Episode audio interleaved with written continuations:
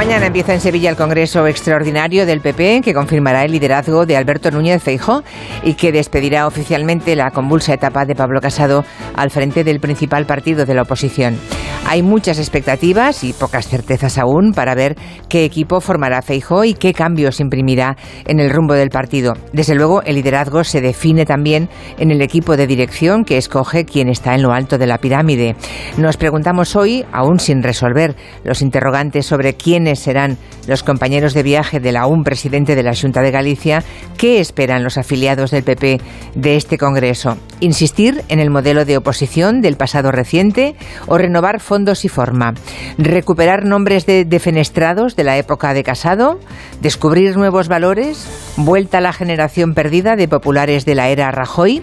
La única carta de Feijó, conocida hoy desde esta mañana, es la de la nueva secretaria general, que es Cuca Gamarra, como seguramente ustedes ya saben. ¿Es un premio darle ese cargo orgánico importante?